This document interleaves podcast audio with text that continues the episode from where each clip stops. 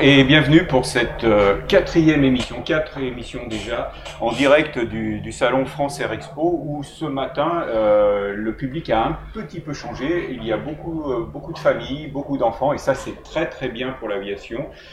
Parce que bah, le rêve, il est là. Il est, exposé sur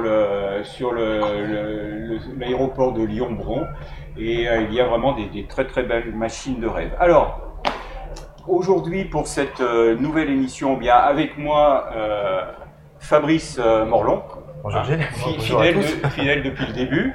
Euh, Fabrice, c'est toi qui, qui va euh, t'occuper du chat encore aujourd'hui. Donc, encore une fois, oui, oui, oui.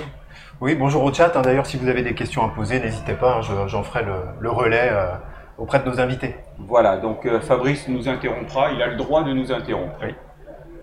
Lui, et Jérôme, Jérôme. Ah oui, bonjour. Fidèle aussi. Hein. Donc, bonjour voilà. à tous. Et alors, Bienvenue sur Twitch à Bron et partout dans le monde où vous êtes. à la gauche, à la gauche de, de Jérôme, aujourd'hui, bah, nous, sommes, euh, nous sommes vraiment très heureux et très fiers d'accueillir euh, Aude Le, Le Mordant. Aude Le Mordant qui est triple championne du monde de voltige aérienne. Bonjour Aude. Bonjour. Alors, c'est rien, c'est rien d'être euh, championne du monde de, de voltige une fois, deux fois, trois fois, mais c'est plus que championne du monde là. Trois fois. Une compétitrice, euh, je dirais, et puis euh, voilà, qui aime l'aviation, euh, pilote de profession et de loisirs. Et donc avec euh, avec moi euh, également donc euh, Loïc Loget. Loïc Loget est le directeur technique national de la Fédération française aéronautique. Donc c'est lui qui a euh, qui, qui, qui met en musique la, la politique sportive de haut niveau. Et nous allons voir dans la première partie de l'émission que euh, qu'il est efficace. Bonjour. vu le vu le nombre de titres euh, que les euh, l'équipe de France de voltige, mais pas seulement de voltige, de rallye, de pilotage de précision, tous ces, tout- toutes ces, ces titres qui, qui, sont, qui, qui sont ramenés régulièrement par la France et surtout conservés, eh bien, c'est pas du tout le fruit du hasard, c'est le fruit d'une longue politique et ça, ça veut dire, ça sera intéressant de la décortiquer. Également euh, sur le plateau là pour cette euh, quatrième édition de Jump Seat en direct du salon, euh, deux auteurs de, de bande dessinée, un scénariste, Patrice Buendia, Bonjour, Patrice qui a repris euh, la série euh, Tanguy à la verdure. Tanguy à la verdure, Tanguy à la verdure qui euh, à qui Vous fait rêver. Oui, et puis à qui euh, la- l'aviation euh, doit beaucoup, beaucoup de vocation, surtout l'aviation militaire, et puis euh, beaucoup plus pacifique. Vincent, Bonjour. Vincent qui est euh, dessinateur, mais qui fait aussi des, des scénarios, et donc on aura l'occasion de parler de, de bande dessinée aéronautique, euh, qui est un genre à part. C'est des- euh, on en parlera donc dans la deuxième partie de cette émission. Dans la troisième partie, nous vous réserverons une surprise. Mais bon, si c'est une surprise, on n'en dit pas On n'en parle pas. Voilà, on Jusqu'à la dernière minute. on n'en parle pas. Donc, donc Aude, euh, tu, là, tu, tu arrives de stage. Oui, tout à fait. J'ai été au meeting euh, aérien de la Ferté-Alais. Ensuite, euh, stage équipe de France à Niort et je suis rentrée euh, hier soir. Voilà. Et donc, euh, que- quelles sont tes, tes prochaines échéances Alors, ça se rapproche euh, fortement. On a euh, les championnats de France qui commencent dans une semaine à peu près qui ont lieu? À Blois. à Blois, d'accord Et ensuite, des championnats du monde qui seront en Pologne euh, la première quinzaine d'août. Et donc, c'est le retour des championnats internationaux, des compétitions internationaux, internationales oh, Oui, euh, les derniers championnats internationaux, c'était 2019, donc à Châteauroux en France. Et puis depuis, euh, avec bah, toute la conjoncture, euh, les championnats n'ont pas pu avoir lieu. Donc, donc voilà, ça va faire plaisir de retrouver tous les compétiteurs internationaux, hormis évidemment, malheureusement, les, les Russes. les Russes qui sont les, les adversaires historiques de, de, l'équipe de France, Loïc. Voilà, oui, c'est nos gros rivaux, les Russes. C'est une grosse équipe euh, dans le sens où effectivement, euh, depuis quelques années, euh, les titres se sont joués entre la France et la Russie.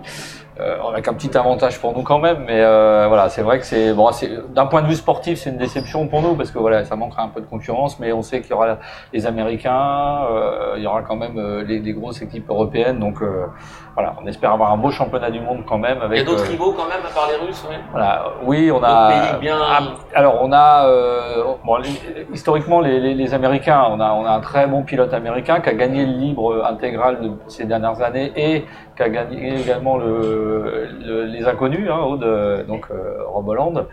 Très bon pilote. Après, euh, on a aussi des individualités. Alors, on ne sait pas encore exactement euh, qui viendra, mais on avait par exemple en- euh, l'anglais, euh, aide-moi, Gérard Cooper qui était très bon. On a un espagnol, Christophe Fantoma.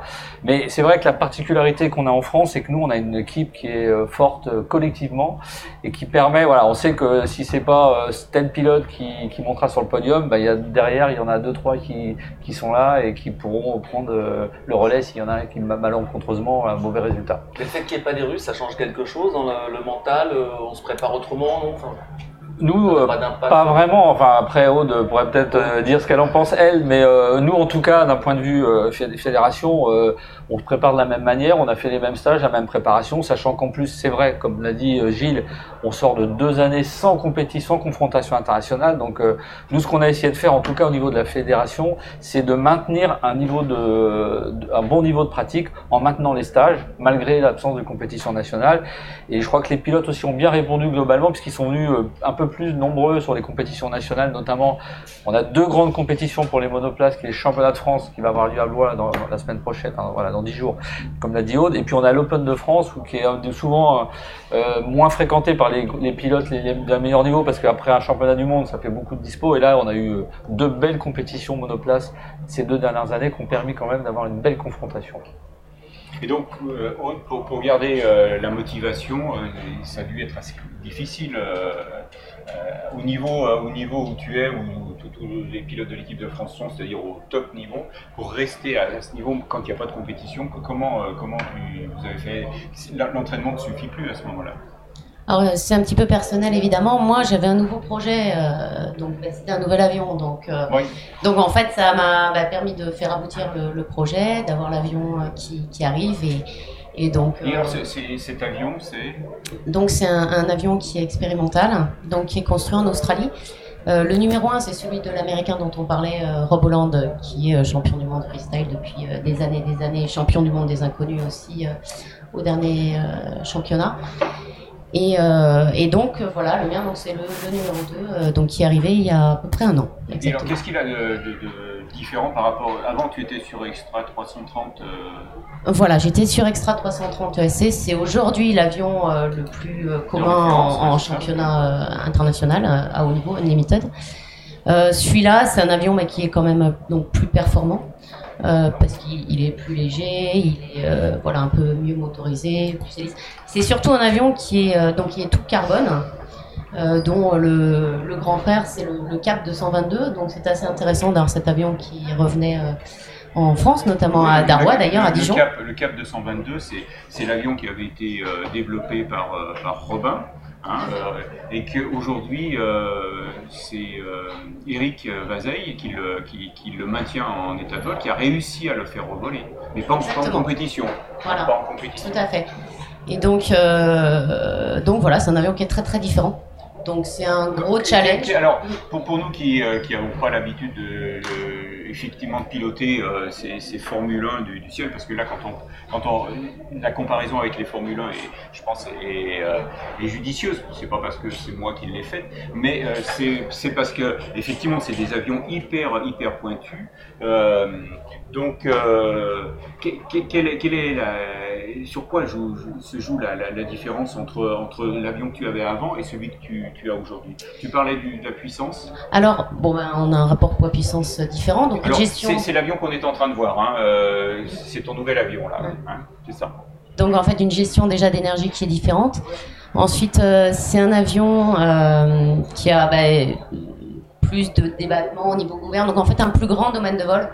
donc bah, plus de, de possibilités par, par la force des choses. Donc ça veut dire aussi que physiquement, il va falloir que tu suives là. Alors c'est un avion, euh, oui, qui va plus vite, donc forcément ça implique des facteurs de charge plus importants.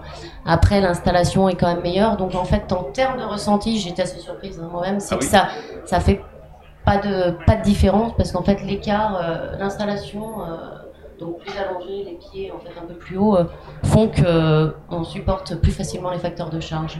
Qui sont au max, à peu près Euh, sur cet avion, c'est du euh, plus 15 moins 15 G. Plus 15, moins 15 G. Voilà. Waouh. Alors, ah oui, on vient- On vient, on vient de- on vient de- d'être émerveillé par Top Gun. Top Gun, c'était euh, fantastique. Ils nous ont, euh, ils nous ont bassinés avec leur, leur, euh, G. leur G, leur 10G, et leur combinaison, leur combinaison anti-G. faut dire que Ah, qu'on 15 le mérite G, quand même. 15 G négatif en plus. C'est quelques Alors- secondes là quand même. hein. Non, alors en fait, on les prend en instantané. Après, Ouais, on va faut- pas. oui, ça, c'est la limite. Évidemment, on va pas aux limites. On essaie Ouais. d'éviter. hein, Il n'y a pas d'avion incassable. C'est quoi le, do- le domaine Euh, justement dans le Après, moi, avec cet avion, ouais, euh, je suis en positif entre plus 10 et plus 12 maintenant. Et puis en négatif, je suis euh, entre moins 8 et moins 10. Ouais. Eh ben, ça veut dire déjà que- pas mal. Et sans combinaison anti-G. hein. voilà. Ouais, ça. Ouais. ça, ça veut dire que tes, tes adversaires vont avoir quand même du boulot pour venir te, te récupérer ton titre. Euh, je dirais oui, oui et non, parce qu'il y a une grosse prise en main. Donc aujourd'hui, j'ai passé beaucoup de temps à faire des réglages pour avoir l'avion exactement à ma main, on va dire. Après, j'ai, voilà, aujourd'hui, j'ai peu d'entraînement encore sur un avion qui est assez exigeant, qui est assez euh, bah, agile, mais euh, du coup qui demande, demande beaucoup. Donc c'est sûr que c'est un avion, euh, voilà, le jour où il sera euh, bien en main, qui est, qui est, qui est spectaculaire. hein. c'est d'ailleurs pour ça que l'Américain est, est invaincu. C'est- Freestyle. Qu'on se, Mais, demande, euh, on se demande comment, comment, il, comment il arrive à piloter. C'est extraordinaire. Ça demande beaucoup, beaucoup quand même d'entraînement. Ouais. Voilà. Je crois qu'à à la limite, pour euh, de- la période d'interruption, ça a été peut-être une bonne chose, parce que ça lui a permis de, de, de, de prendre plus le temps, parce qu'en plus, je crois que ça a pris un petit peu de retard, hein, la, Ah, la livraison de l'avion avec le Covid, Bah, avec tout le ça. Covid, tout a été, tout a Ouais. été compliqué, hein, tout ce qui est approvisionnement. On voit aujourd'hui, on a encore des, des répercussions. euh, Donc, euh, effectivement, la construction a mis un peu de temps. euh, euh, voilà. Et la préparation là pour subir euh, toutes ces contraintes physiques, l'hygiène de vie, tu bois beaucoup avant de, de l'eau de- Alors, oui, l'hydratation, bah, déjà, ça, c'est essentiel. qu'on hein. perd, euh, je sais pas combien de litres peut-être. Ouais, c'est c'est sur un vol, je, je crois qu'on m'avait dit on pouvait perdre jusqu'à 2 litres sur un vol de Ah. 15 minutes. Voilà, c'est ça. C'est- ouais, c'est- ouais. c'est, C'est- c'est- c'est c'est pas, énorme. c'est pas un championnat de Formule 1 qui se joue sur une heure et demie, deux heures. Là, Ouais. là, c'est sur 15 Ouais. minutes. Donc, euh, donc c'est vrai qu'il bah, il y a de l'hydratation. Après, je dirais que c'est un- une bonne condition physique globale et après un peu de préparation effectivement euh, plus spécifique, sachant que la meilleure préparation, ça reste quand même euh, dans l'avion, avec parce que on s'accoutume, on déclenche des, réflexes en fait, de contraction d'abdominaux, de respiration euh, pour supporter. Ouais, tout à fait. Alors, Jérôme, euh, donc il n'y a, a pas qu'en voltige aérienne que, que la France euh, ramène des, des- des médailles euh, chaque année. Euh, là, là, avec La France brille voilà, à l'international. avec avec, avec Fabrice, vous avez fait un peu le, le tour de, de toutes les, les disciplines, et c'est vrai que le, le bilan est encore assez extraordinaire. Donc, Absolument. allez-y. Alors, bah, on peut parler aussi de l'ULM. hein. Il y a des, beaucoup de disciplines, des championnats du monde, de France, d'Europe en ULM, notamment en paramoteur. C'est une des classes du Il y a six classes en ULM. Donc, le paramoteur, c'est le parapente motorisé, avec des épreuves très impressionnantes de slalom, d'atterrissage de précision, de navigation. Donc, la France est de nouveau championne du monde en titre. Euh, C'était au Brésil il y a quelques semaines. Ils ont été aussi champions du monde euh, slalom en Égypte en 2018, puis aussi en Thaïlande. Euh, donc il y a plein de compétitions aussi régionales avec des classes 3 multi-axes qui ressemblent, qui ressemblent à l'avion, navigation, atterrissage de précision. Et ce qui est important de dire, c'est que depuis fin 2021, euh, le ministère des Sports a publié un arrêté en fin novembre comme quoi ces disciplines deviennent des, des- du sport de haut niveau. Euh, pour le slalom paramoteur, mais pas seulement, aussi pour l'aéromodélisme, le planeur, euh, je pense aussi que ta, ta discipline. La voltige, la voltige aérienne. Justement, ça, a changé quoi, ça, un tel, tel, Alors, euh, ça n'a pas changé parce qu'on était déjà reconnu c'est déjà reconnu, c'est En- vrai. En, fait, ce qui- Mais- ce qui c'est vrai que pour la, la, la, la FF Plume, je connais un petit peu le sujet, Voilà, ils, ils ont obtenu la reconnaissance de haut niveau pour cette discipline euh, qu'est le slalom. le slalom, voilà. Mhm. Nous, on avait déjà cette reconnaissance de haut niveau euh, en voltige, ce qui permet à Aude et d'autres pilotes Air France ou qui sont salariés d'ailleurs d'obtenir euh, notamment un peu de voilà des aménagements, euh, même si c'est pas suffisant, mais au moins déjà une partie de temps libéré par son employeur. Voilà, donc ça permet ça, et puis ça permet tout un tas de, de- voilà, il y a aussi les, les aides personnalisées. Ça donne un statut qui est reconnu. Alors pour les gens salariés, c'est plutôt euh, justement cette convention qui leur permet de libérer du temps qui est, qui est un avantage. Et pour les gens qui sont les jeunes, les plus jeunes notamment, qui sont pas dans, dans, le, dans le milieu professionnel, ça leur donne des droits à, à des années de, de, de, comment, de cotisation, l'équivalent de cotisation à la retraite, puis des aides personnalisées quand ils travaillent pas, par exemple. Mais euh, c'est un statut intéressant, c'est vrai. Après, en fait, ce que vous, ce que vous évoquez, c'est que là, on est, on, on travaille nous au rythme de l'Olympiade. Donc on est, on était en fin d'Olympiade, il y a toujours un petit peu de décalage avec le, le- le- cette épidémie du Covid, et donc on a renouvelé pour une- un cycle nos, nos délégations et nos reconnaissances de niveau. Donc nous la voltige et puis les autres disciplines. Et euh, voilà, les autres voilà. fédérations. Et Voilà. il y a beaucoup de championnats euh, tout, tout au long de l'été, un championnat du monde euh, en aéromodélisme, hein, euh, du vol libre, de planeur euh, ou radiocommandé. Euh, il y a des championnats évidemment de, de vol à voile hein, euh, en, en planeur. En- alors il y a Hongrie, Macédoine, enfin bref, il y, a, il y a énormément de championnats et la France vraiment euh, euh, ben, s'en sort très bien. Ah bah, elle fait plus que, Plus bien que s'en ça sortir, même. ouais. Elle est, elle est championne du monde dans, dans la, Donc, oui. la plupart des disciplines. Vous avez fait un tour un peu des, euh, des différentes disciplines?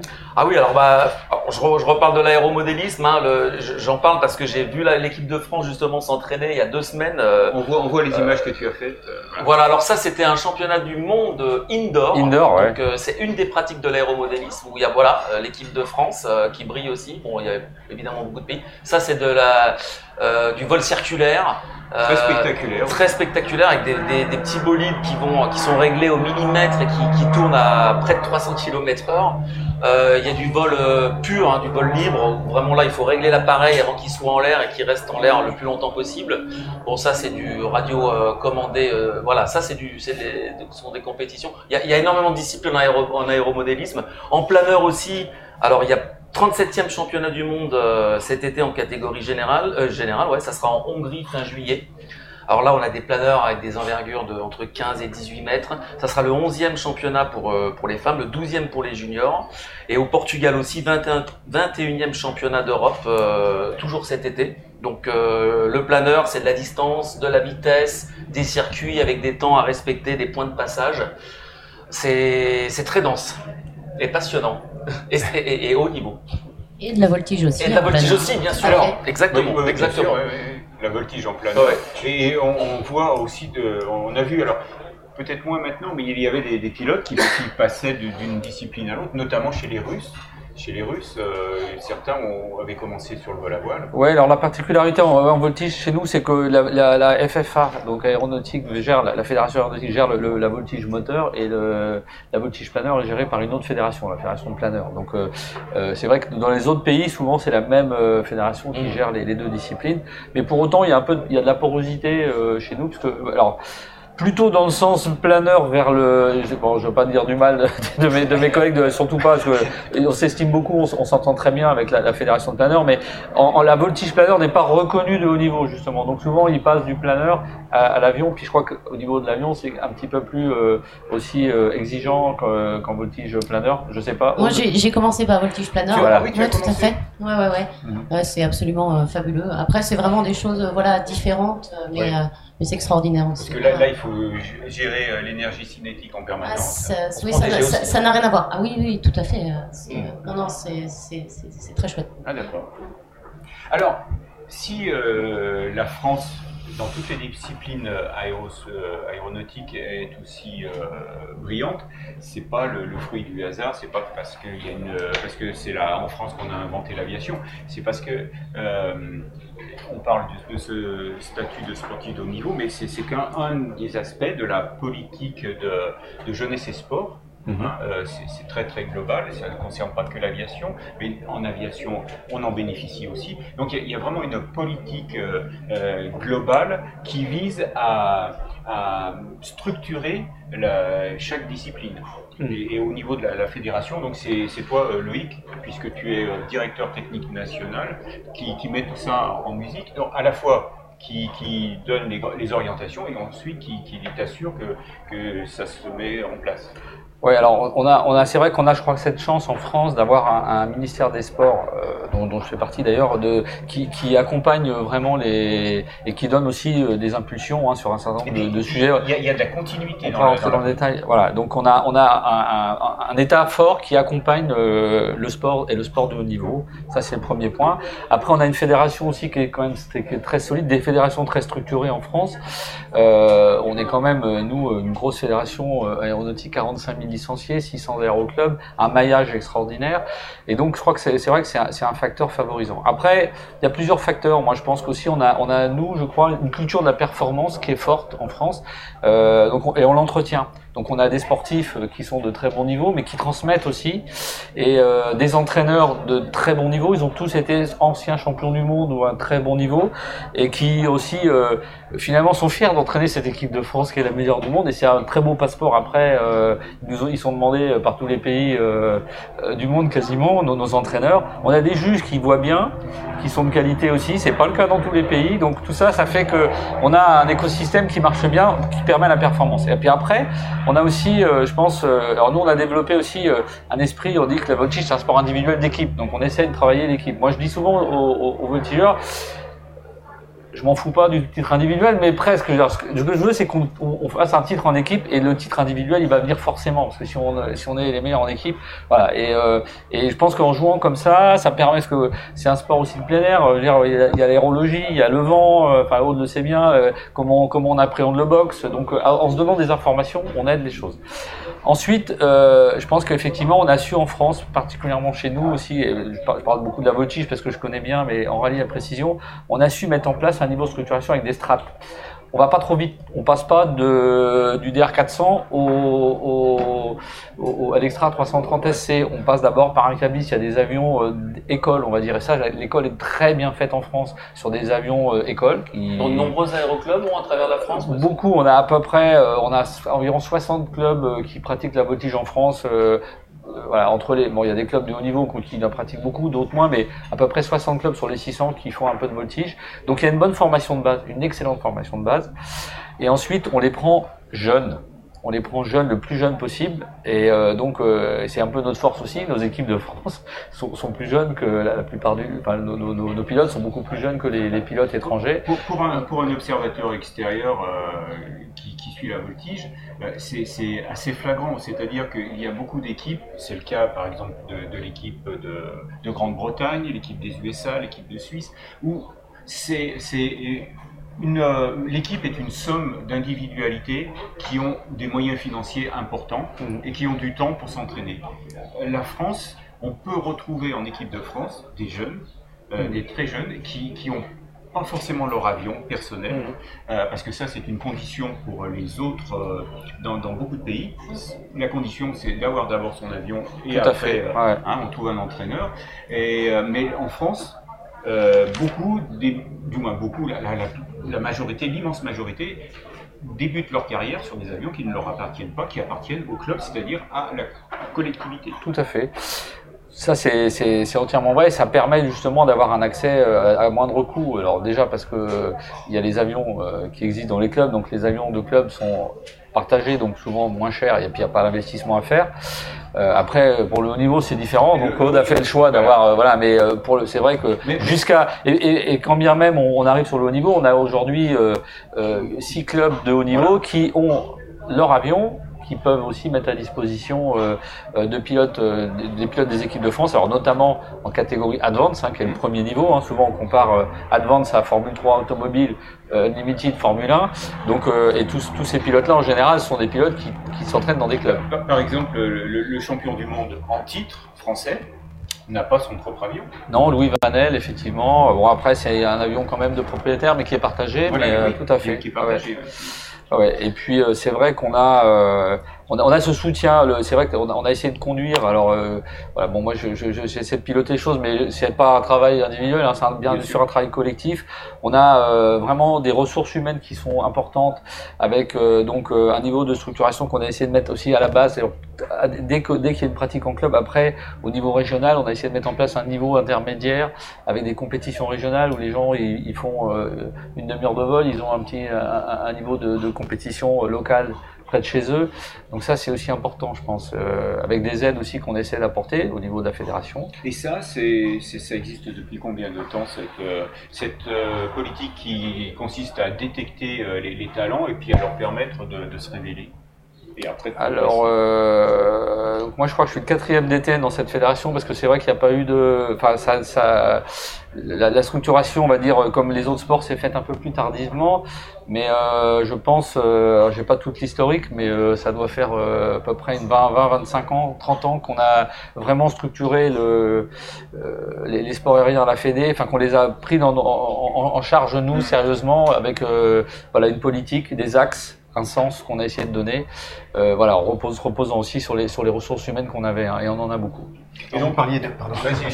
Vous, parliez de, de- de sport aérien au pluriel justement, et on parle beaucoup de voltige euh, Oui. avec la présence d'eau de. le Mais parce qu'il y a autre qui est là. Bien sûr, évidemment. mais, mais la Fédération française aéronautique, c'est aussi euh, c'est quatre sports. Oui. Corrigez si je me trompe. On a le rallye, alors sports. on a aussi le rallye aérien où on a été champion du monde euh, par équipe et individuel. Alors Oui, Bon, pas la dernière c'est édition, mais euh, voilà, on a, on a un, très- on a un très beau palmarès. Donc ça, c'est une, ça se pratique sur des avions euh, légers, euh, comme on voit ici. Des, euh, c'est surtout en Cessna, d'ailleurs Cessna 152 qu'on qu'on le fait, mais ça peut se pratiquer en Robin. Donc c'est des avions de club. Donc ça, on, on le, on, on le, on le développe aussi et on le pratique depuis euh, un peu plus de 20 ans. On a la- le pilotage de précision, qui est une discipline très proche, mais qui se pratique seul à bord euh, avec notamment des atterrissages euh, de grande précision sur un porte-avions dessiné euh, sur la piste. Et puis on a une nouvelle discipline qui est apparue de- pour laquelle on a obtenu la délégation dont, dont on parlait tout à l'heure, qui est l'ANR, Air Navigation Race en anglais, euh, donc cours de navigation aérienne en France, donc qui est en fait une formule. précision, hein, c'est aussi de. Alors en fait, c'est, c'est, euh, ça consiste, c'est des, des navigations très courtes qui font euh, environ 20 minutes et qui euh, consistent à, à suivre un, un couloir dans une zone. Alors euh, l'idée, ce serait d'avoir une zone un peu désertique où il y a- très peu de repères. Et donc l'idée, c'est de c'est d'essayer de, de rester dans le couloir, euh, de rentrer dans, euh, au timing, euh, au bon, à, la bonne heure dans le couloir et d'en ressortir à la bonne heure, parce qu'on déclare une vitesse. Hein, si on déclare euh, 70 nœuds de vitesse, ben, on doit garder la vitesse et de pas sortir du couloir. Alors bien sûr, si vous avez un couloir qui est avec deux virages, ça va. Si vous avez un couloir avec cinq virages et puis euh, donc que ça peut descendre jusqu'à 0,2 nautique de large. Là, ça commence à devenir technique. Voilà.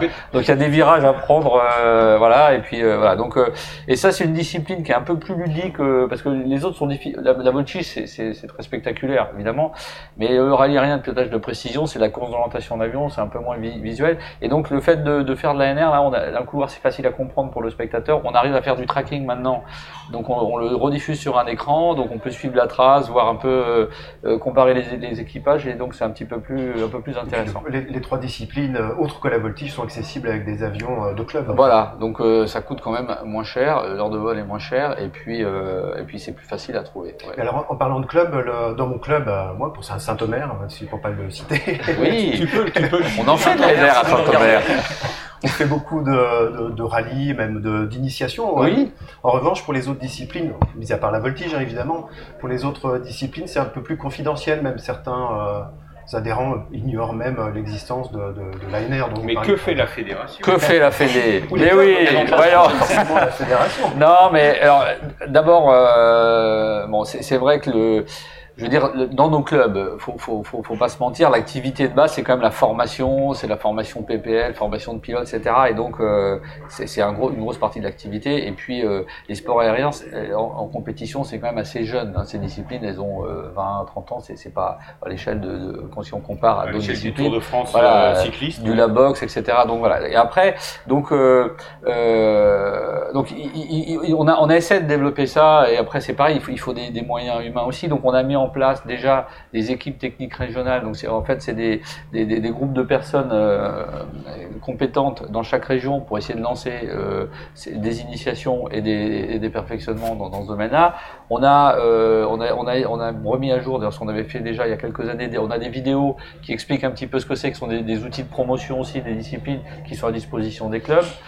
Euh, voilà, et puis après, donc faut voilà, il faut que la, la mayonnaise prenne, il faut que dans le club, euh, voilà, il y ait, ait quelqu'un qui euh, aussi euh, s'approprie un peu ces outils-là et envie de le développer et le faire. Alors on, on le, on essaie de structurer au niveau fédéral. Nous, on, par exemple, à la direction technique nationale, on n'est que trois personnes euh, pour s'occuper de ça au niveau central. Après, il nous faut des relais locaux. Et les relais locaux, aujourd'hui, sont bénévoles. Donc, on peut pas non plus leur demander de travailler euh, tous les jours sur le sujet. Mais donc, voilà, donc on, on sait qu'on a, on a des possibilités de développement encore sur les disciplines euh, sportives Alors. Fabrice rentre ce soir à Saint-Omer. Demain, il est à l'aéroclub. Voilà. Et, tu vas avoir bientôt un- une, sur, sur ta, sur ta carte une petite Très bien. qui va Mais à. Saint-Omer, il y a En déjà eu du- des, des rallyes et de la précision. Tout hein. à fait, oui, oui, complètement. On y est Mais allé. Justement, alors ma question suivante, c'est euh, moi pilote euh, PPL avec quelques heures. Euh, comment je fais? Enfin, dans la pratique euh, Est-ce que j'ai besoin d'un entraînement du niveau de, de, de- de- de celui qui a Alors, Peut-être pas tout de suite. pas tout- non, mis à part la voltige encore une fois, parce Ouais, que c'est bah, particulier. voilà, non, non, mais le, le- le- le problème est là, c'est que c'est-à-dire qu'on n'a pas, nous, euh, quand quelqu'un nous interroge, un club dit je, je veux me lancer dans, dans, dans l'ANR, euh, le pilotage de précision, on n'a pas la personne à lui envoyer euh, dans, dans les 10 jours pour faire ça. Donc on a, on a une personne ressource au niveau régional qui va donc euh, qui peut mettre à disposition effectivement ses compétences. Puis après, il y a aussi un petit peu de travail de préparation. C'est pour ça que l'ANR est un peu plus facile à, à organiser, mais organiser une compétition de rallye et de précision, c'est pas mal de temps à préparer. Il faut une carte, il faut étudier le circuit, il faut faire la- la- le tracé. Après, il y a des loggers quand même pour enregistrer les, les- les traces. Donc voilà, il y a un peu de travail derrière. Donc euh, et, on, on capitalise un petit peu sur les navigations qu'on a pu faire à droite à gauche, mais voilà, ça se fait pas comme ça en un claquement de main. C'est pas comme euh, prendre sa raquette de tennis, aller sur le terrain et puis changer la balle. Voilà, c'est un petit peu plus compliqué quand Mais même. n'importe quel pilote peut accéder. Mais n'importe quel euh, pilote peut le faire. Voilà, tout à fait. Et La voltige, par exemple, tu parlais, tu parlais tout à l'heure de, de l'accès à la voltige débuté, vous visez les jeunes. Oui. Euh, faut combien d'heures de PP Un jeune PPL, par exemple, combien d'heures il peut commencer à. Alors, euh, c'est une très bonne question. Merci de la poser parce que justement, justement, comme on est passé une règlement avant, euh, un brevet de base pouvait pratiquer la voltige. Et on a quelques exemples. Alexandre Boulanger, je crois que ça en est un très bon puisque il est en équipe de France depuis quelques années. Il n'était pas breveté, qu'il était déjà euh, en équipe de France de quasiment de, voltige euh, avec son brevet de base. Depuis quelque temps, avec la réglementation européenne, il faut maintenant, euh, ils nous ont imposé des règles plus strictes. Donc maintenant, il faut 30 heures il faut être breveté avec 30 heures en, tant que commandant de bord pour pouvoir commencer la formation voltige et obtenir son, son qualif. Donc ça nous a retardé un petit peu les choses et donc on a, on a c'est vrai qu'on a des, on, on recrute un petit peu moins jeunes à cause de ça. Mais voilà, c'est c'est bien. Ça dommage. reste encore 30 Mais, heures. mais, mais voilà, entre des gens qui ont, euh, voilà, euh, nous on a des jeunes quand même qui arrivent à 20, à quelques, voilà, ils, ils démarraient à 15-16 ans, bah maintenant ils commencent un petit peu plus tard, à plutôt 18-20 ans, euh, voilà, faut qu'ils aient leur brevet. Mais pourquoi l'Europe a voulu, euh, a voulu uniformiser Fais, fais pas, fais pas cette grimace quand tu parles de l'Europe, s'il te plaît. En, en fait, faut, non, ce qu'il faut savoir, c'est que la France elle était très en avant sur ce sujet, parce que nous, on avait réglementé la pratique de la voltige, on avait des arrêtés avec euh, deux, niveaux de, de, de- de compétences, et, et on était le seul pays à avoir fait ça, et les autres ne l'avaient pas fait, donc euh, voilà. J'aimerais bien, si c'est possible, juste Ah, poser une question à Aude, en fait. Euh, pour, pour ton entraînement, en fait, c'est quoi l'engagement en termes de temps de... par- Parce que tu as, ta vie professionnelle, Oui. Et t'as- familial t'as ta vie normale, voilà, familiale, et, et ensuite tu as toute la partie entraînement. Qu'est-ce que ça représente, en fait? Je sais pas, à l'échelle d'une année euh, Alors en fait, on a donc on a les championnats Monde France, ça représente trois semaines grosso modo, plus cinq semaines de stage équipe de France. Donc déjà à minima c'est huit semaines, sachant qu'on n'arrive pas en stage équipe de France sans avoir volé. Donc euh, vraiment minimum euh, 10 semaines d'entraînement. 10 semaines d'entraînement, et, et du coup, c'est sur une année, parce que 10 semaines, c'est à la fois énorme et Alors, pas tant que ça aussi, parce que oui, c'est sur une année, a la mais météo, il y a tout le ça. problème voilà, c'est que la saison est vraiment concentrée, on va dire euh, d'avril à, à septembre-octobre. D'accord. Donc, euh, donc là, effectivement, il faut, il faut s'organiser. Ouais, donc c'est ta partie vraiment Ouais. très compliquée, on va dire, en termes d'a- Exactement.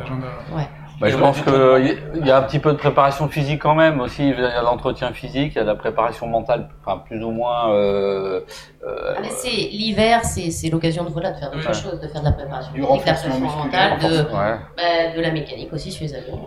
Quand, quand- quand tu parles de pré- préparation mentale, ça, euh, ça, cons- ça consiste en quoi en fait? La musique Alors ça c'est euh, ça c'est un- ça dépend un petit peu des, des gens, des besoins, de comment on perçoit les choses. Il y en a qui ont des préparateurs. euh, euh, un préparateur mental. Moi, je suis au Krebs de Dijon, donc euh, voilà, j'ai un préparateur mental du, Krebs. Mais euh, voilà, après qu'on voit plus ou moins fréquemment en fonction des besoins. euh, alors c'est vrai que c'est quelque chose qui n'était pas très connu et qui, moi, quand j'ai commencé à voltige, euh, À part euh, des bouquins sur le golf, il n'y avait rien du tout. Et, euh, et aujourd'hui, c'est vrai que c'est très développé. J'ai envie de dire presque surdéveloppé. Pour le coup. Et on a dû te le demander plein de fois, mais c'est un équilibre indispensable entre le triple 7 et l'avion de voltige dans ta vie de pilote.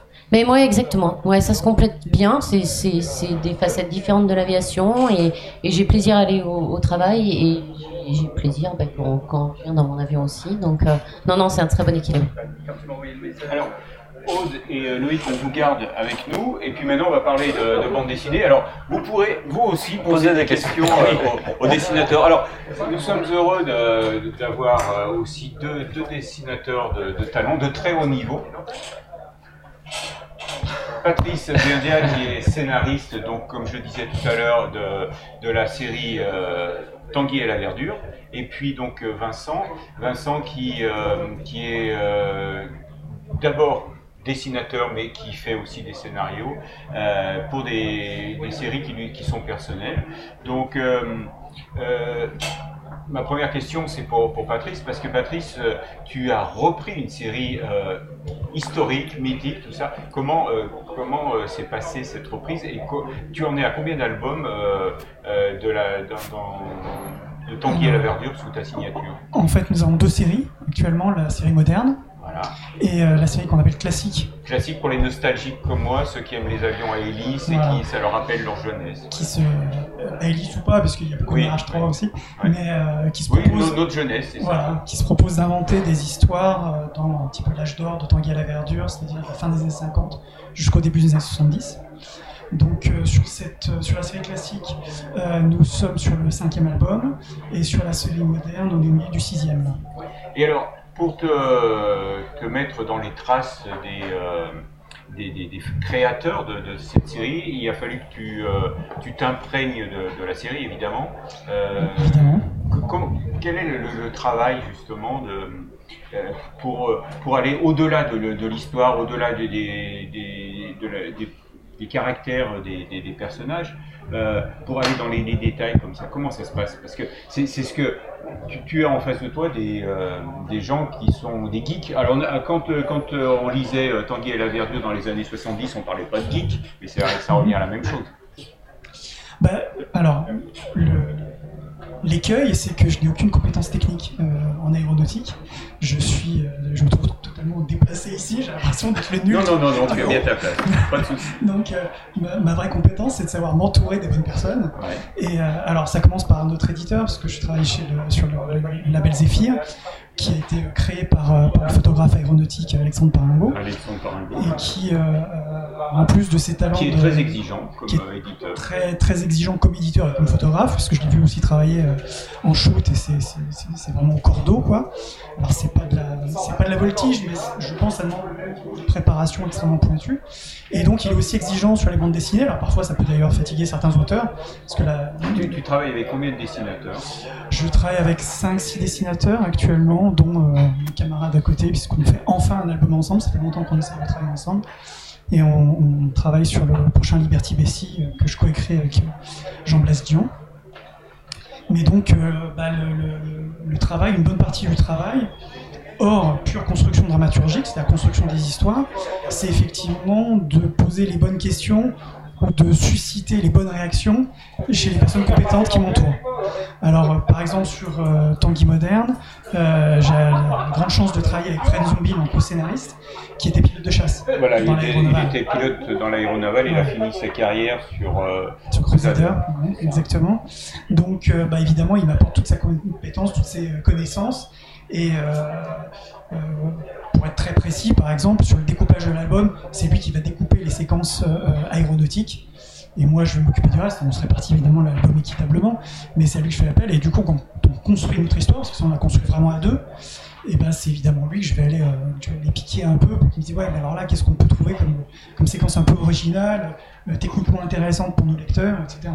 Et puis sur le, sur le classique, euh, là c'est mon dessinateur en fait, Mathieu, qui est hyper pointu et hyper frustré puisqu'il aurait rêvé des pilotes, mais il est très grand. Ce qui pose un gros problème, il fait 2 mètres.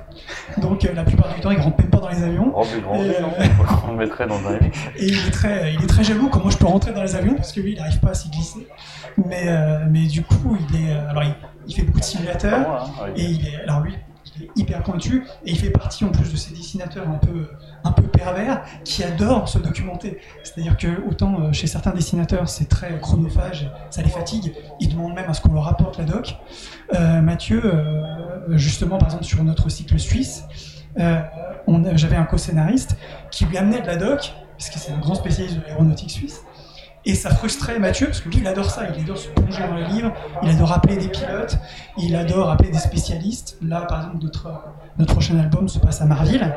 Et euh, voilà, il, a solli- sollicité des personnes qui avaient écrit le bouquin de Marville, il a appelé des pilotes pour savoir précisément comment ça se passait sur, sur SMB2, etc. Enfin, il adore ça. Donc, l'avantage pour moi, évidemment, c'est que je peux aussi me reposer sur lui. Et ça va, euh, on a une vraie relation de, confiance et d'amitié, ce qui fait que sur les séquences aéronautiques, il, il nous propose des modifications euh, pour justement un petit peu pimper ces séquences-là et avoir les choses les plus euh, sophistiquées possibles pour, euh, pour que le lecteur soit toujours intéressé. Donc toi, Vincent, c'est plutôt, euh, la- tu as choisi d'entrée de jeu la liberté. Tu, euh, tu es, tu es parti euh, sur, euh, tu as créé ton propre, univers. Euh, sur Liberty Vessi, oui, Ouais. à, à l'origine, en fait, c'est une. J'étais très touché par l'histoire des Red Tails en fait, pendant la Seconde Guerre mondiale, ces pilotes euh, afro-américains euh, qui, Ah qui ont combattu sur, sur les Mustangs euh, à queue rouge. Et donc j'avais envie d'en parler, mais je cherchais un biais qui soit un biais fictionnel en fait. Pas mal. Donc du coup, voilà, c'est parti de là, et puis après je me suis entouré en fait. J'avais un point de départ, et puis je suis allé chercher des scénaristes justement pour travailler en- en équipe, parce qu'on est toujours plus fort à plusieurs, effectivement. Ça rejoint un peu ce que vous disiez sur la voltige tout à l'heure, c'est que bah, le, le travail de groupe est toujours euh, plus bénéfique, et dans la création, ça permet d'aller beaucoup plus loin que de passer par son propre filtre en fait. Mets ton micro. Ah, comme Ah oui, ça, c'est là. parce qu'on va- Et euh, donc, euh, être plus précis, toi, tu- je sais que tu adores faire du repérage. Oui, ah oui, oui. Ah oui. Moi, c'est presque ce que je préfère dans ce métier-là, en fait. Ah. C'est euh, d'aller d'aller justement euh, au cœur des, euh, des choses et puis essayer de les approcher le plus possible. Pour parler de Bessie, ce qui est intéressant, c'est que voilà, je suis allé à, bah, à Montélimar, ils ont un DC3 en fait, donc ils me l'ont mis à disposition. Leur DC3, il a été, il y a eu plein de refits dessus, donc il c'est plus, il est plus d'origine. Mais par contre, ce qui m'intéressait déjà, c'était au niveau des proportions, c'était tout ça. Donc c'est vrai que quand j'ai l'occasion d'aller sur des machines que je- qui sont globalement accessibles, j'y vais, ouais. Pour, euh, je fais ça sur le DC3, j'ai fait ça, il y, a un, il y a un Constellation aussi que j'étais allé repérer à Nantes. Euh, je fais ça sur d'autres BD aussi qui ont rien à voir avec l'aviation. Enfin voilà, euh, me plonger dans l'univers et expérimenter les choses, je trouve ça important. Moi, Gilles, je trouve que tu as bien fait de nous inviter ensemble parce que j'aimerais bien que vous fassiez une, vous inventiez une histoire sur la voltige. En Ah, BD, bah, ce serait bah, pas mal aussi, non? Avec, avec plaisir. Mais à côté de ça, je dessine dans Aviasport depuis maintenant, ça doit faire 17 ans, où je fais une- des petites chroniques en fait tous les mois dans la, dans la revue. C'est de l'aviation légère, parce que moi je suis issu de l'aviation légère, je viens de l'aéroclub en fait. Et après je suis passé à l'ULM, maintenant c'est plutôt le. Mais je suis sûr qu'il y a de belles le- histoires à raconter. euh, Mais exactement, dans Aviasport, c'est ce que je faisais. C'est-à-dire, quand je voyais des choses, des fois, je sais pas, des gens au décollage qui faisaient pas leur palier d'accélération, qui faisaient des trucs un peu limites. Alors, des fois, je parlais un peu sécurité, mais alors à mon niveau, hein, je- loin de moi d'avoir. mais, euh, mais voilà, c'était aussi l'occasion, des fois, de faire passer des messages, de faire passer des choses un peu sous le ton de la, de la gaudriole, on va dire. Mais parler un peu d'aviation légère, euh, dans l'espoir que bah voilà, des, des enfants qui tombent sur la revue de papa ou la revue de maman qui est posée dans un coin, ils disent Ah tiens, ta prévol, là, euh, ils en parlent là dans Aviasport, et euh, c'est marrant, tu fais vite, t'enlèves le cache-pito et puis tu décolles. Pourquoi? Oui. Une planche, ça prend combien de temps? Parce que quand on voit la finesse, le- la, le- la précision, le, Euh, le Une détail, planche Alors c'est- très un variable. dessin, euh, Le- tu travailles comment en fait Alors, si je fais abstraction du travail de mon, de mon collègue, parce que lui, il est, il est en amont en fait sur la planche, qu'il va découper, il va écrire la planche. Quand, quand euh, vous parlez de découpage, ça veut dire c'est la, la répartition de l'histoire euh, à travers les cases, combien de cases, la, la taille des cases, c'est ça? Ouais, c'est une description de tout ce qui va se passer sur la planche, case par case, et Ouais. dialogué. D'accord. Avec- Dialoguer aussi, oui. Avec plus ou moins de précision selon les scénaristes et selon le rapport avec le dessinateur. Moi, je précise toujours mon cadrage et mon angle, parce que pour moi, ça fait vraiment euh, partie intégrante de la façon de raconter l'histoire. Euh, mais certains scénaristes ne le mettent pas, et certains dessinateurs ne souhaitent pas à ce moment-là, parce qu'ils préfèrent avoir la liberté justement des cadrages. Moi, je le précise toujours, en insistant évidemment auprès de mon dessinateur sur le fait que c'est la Bible, c'est une proposition. S'il a quelque chose de mieux à m'offrir, c'est de mieux. D'accord. Et donc, alors, le, le, le, le- pour répondre La à la technique, question euh, La technique, alors ça va commencer par un storyboard en fait. Ouais. Donc ça c'est commun, on va dire au cinéma. Et donc on fait un storyboard, c'est-à-dire une, un dessin un peu rapide de la planche. On va intégrer donc les dialogues des, des- des scénaristes et on va leur soumettre en fait la planche.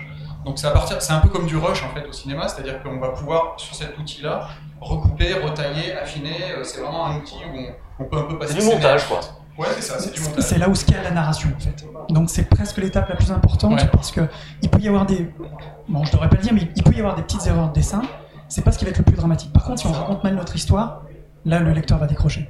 C'est là aussi où on peut se rendre compte de choses. Des fois, euh, le scénariste va travailler que sur du texte, et à partir du moment où on va amener un visuel, le, le visuel peut des fois être redondant, ou peut justement amener une, une espèce de redite, et c'est donc là aussi où on va affiner les choses, ou, dans le texte, ou dans, ou dans la- ou dans le dessin lui-même en fait. Tu commences avec un crayon, un visuel. Ah oui, oui, c'est ça, ouais, ouais, c'est un bête crayon, une bête feuille de papier, donc c'est le storyboard. Une fois que le storyboard est calé, ensuite, on va, à partir de là, les choses sont vraiment euh, installées. Donc on peut rentrer vraiment dans le dessin euh, définitif, on va dire. Donc là, c'est le travail sur la planche. En gros, euh, euh, dessiner une planche, j'aurais tendance à dire que c'est une, grosse journée de travail. Ça dépend de la planche, hein. l'engagement sur la planche n'est pas toujours le même, mais on va dire une journée entre un et deux jours de crayonner.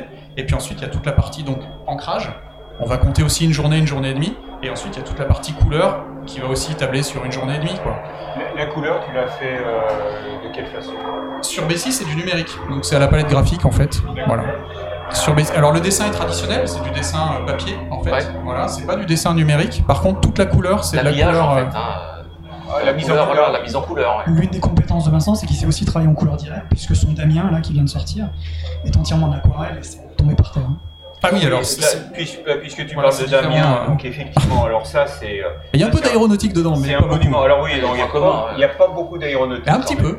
Mais euh, ça c'est assez extraordinaire. Et ça c'est une histoire vraie. C'est une histoire vraie, oui. Et il se trouve que d'ailleurs, un des deux, euh, un des deux- ces deux jeunes de Grenoble qui a fait un tour du monde un, un peu incroyable avec un voilier dans les années, euh, fin des années 60. Et c'est le premier petit voilier qui est allé en Antarctique. Donc aujourd'hui, il est classé monu- monument historique. On peut le voir à La Ah Rochelle. Et l'un des deux, Gérard, celui avec qui donc j'ai travaillé, parce qu'il est donc le scénariste sur ce livre, est devenu pilote d'avion ensuite. Donc euh, il avait monté une école aussi à l'époque à Agen, euh, il y a des années de ça. Et donc c'est aussi quelqu'un qui a un lien euh, assez fort avec l'aéronautique, mais comme beaucoup de marins, hein, en fait, voile, avion, c'est toujours très lié. Tabarly était pilote avant d'être Voilà, marin. Et ces deux jeunes des années 60 qui n'avaient jamais mis le pied sur un bateau ont construit leur bateau. Il leur a fallu plusieurs années, 5 ans. cinq ans pour construire le bateau. Ouais, Et ensuite, ils sont partis faire le- leur tour du monde qui leur a pris euh, 5 ans quasiment. cinq ans aussi. Ouais. Où ils ont tout appris. Mais vraiment tout, tout, euh, à naviguer, à... Voilà. Et, et ils apprenaient euh, au fur et à mesure euh, qu'ils faisaient des erreurs. Voilà. Et ce qui est rigolo pour la petite anecdote aéronautique, c'est que leur prof de maths était un ancien navigateur sur Halifax en fait pendant la Seconde Guerre mondiale. Et le prof de On maths. revient à. Mais oui, mais oui, c'est pour, c'est pour ça que c'est très présent. Et le prof de maths leur a appris la trigonométrie, donc euh, avec les visées sur les étoiles au sextant euh, sous sa coupole de, de Halifax, parce qu'il faisait ses raids de nuit. Et donc lui m'expliquait qu'ensuite, bah voilà, c'est comme ça qu'il naviguait tous les jours et que le bah, le de devait à son prof de maths. euh. Ah bah oui, c'est le breton, c'est le breton là qui... Bah, je- l'aéronautique et la, et, et la navigation, c'est c'est proche. Hein. Ben, exactement, hein, une, C'est- une aile ouais. d'avion et une voile de bateau, c'est les Mais c'est les mêmes quoi. Là, c'est c'est, euh, c'est un travail qui est encore différent de, de Bessie. Euh, c'est euh, tu- tu- là, Ah c'est ouais. de la- c'est quoi? C'est de la gouache? C'est de la cri- euh, la- la- l'aquarelle, pardon. C'est de l'aquarelle, oui, Ouais. pardon, la gouache. Ouais. Je suis pas très technique. Non. Tu l'as appris comment toi, le Super. dessin comment Moi j'ai commencé en autodidacte et puis après j'ai fait des études de dessin en fait après le bac quelques années et puis après je suis parti en jeu vidéo donc j'ai fait beaucoup de 3D pendant pas mal d'années et, euh, et puis je suis revenu donc au dessin il y a, il y a une quinzaine d'années à peu près. Donc tu Par le biais de l'aviation. si t'as fait du jeu vidéo? Nous sommes Oui, sur Twitch. bien sûr, oui, je connais Twitch. ouais.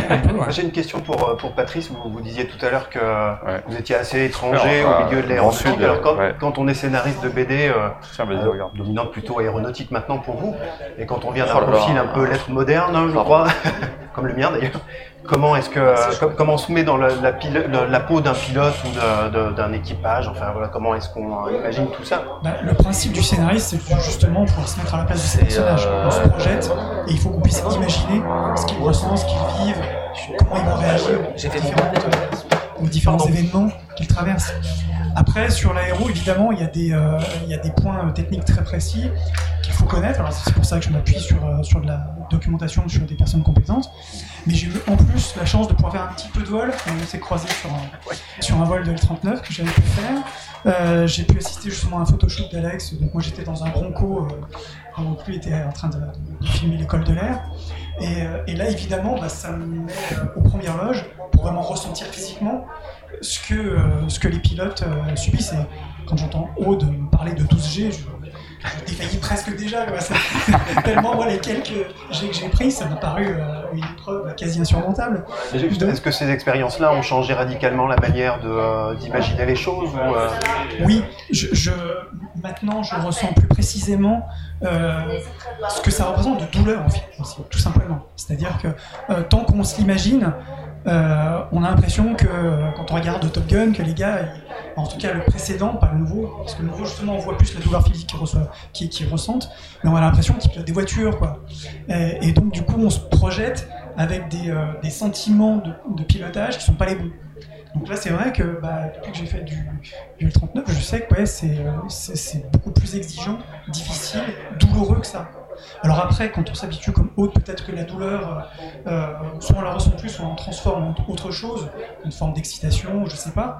Mais, euh, mais maintenant, oui, j'en ai plus conscience euh, une, fois, une fois vécu ces expériences-là, c'est sûr. Excusez-nous, hein, les micros sont restés branchés. Je viens d'apprendre que Aude est né à Grenoble. Moi aussi, je suis grenoblois. Ça y est. C'est une petite parenthèse. Alors, juste une dernière question, parce que je sais que on doit vous libérer parce que euh, Vincent, tu pars en, en dédicace euh, pour euh, pour l'album donc Damien. Pour Damien, oui. Hein donc justement Damien. qui est en train de te, faire faire le, le, le, Tour de France, voire plus, puisque tu, tu as déjà fait toute la Bretagne, pour en, toutes les librairies pour dédicacer tous les ports maintenant. tu as consacré combien de temps à, à Damien? Damien, c'est 7 ans en fait. Si on, entre la rencontre avec Gérard, la préparation, arriver à convaincre un éditeur et, et produire l'album. Ouais. Et c'est vrai que je vous encourage à, le lire parce que c'est vraiment extraordinaire. On, moi, je me, sentais dans, ce bateau. C'est vrai que dans les euh, 40e, 50e rugissants, tu arrives à, donner des impressions euh, de, de, gigantisme alors que c'est des petites cases comme ça. C'est extraordinaire. C'était tout l'enjeu, c'est le plus compliqué. Mais c'est pareil aussi pour les, séquences aéro. Hein. Avec Patrice, c'est tout l'enjeu qu'on a quand on écrit un scénario, c'est que nous, on est limité en place. On a un box, en fait. Bah, il, est, il est super petit, le nôtre, c'est quelques centimètres. Il faut arriver à donner des impressions, ben oui, c'est ça, de, de, choses un peu énormes, gigantesques, dans, dans, dans, une limitation qui est, qui, est, qui est, toute petite. Quelque part, on, on, a, on, a, des, on a des enjeux qui sont un peu communs. Ouais. Bon, ben, nous vous remercions. Est-ce que vous avez une dernière question avant qu'on les libère? Jump seat. Jump seat. Ah jump oui, seat. tu as raison, tu as raison, tu as raison. Est-ce que euh, Martin peut nous envoyer le jingle? Oui, parce que dans cette, dans cette émission, on a un tic maintenant on a réussi en quatre numéros à avoir des tics. Et bien on en a un, c'est on demande à nos invités euh, leur expérience sur Jump Seat. Alors Jump Seat, hein, vous savez, c'est le, le, troisième siège dans, dans un avion. Bon, le quatrième. Et, et, euh, et ben, des fois, on a, on a eu la chance euh, d'être accueilli dans un cockpit et de vivre un moment euh, assez inoubliable. Est-ce que ça vous est arrivé, vous? Oui. Ah, alors... Moi, j'ai fait une finale à Charles de Gaulle euh, dans un... C'était un Airbus, je ne saurais plus dire lequel.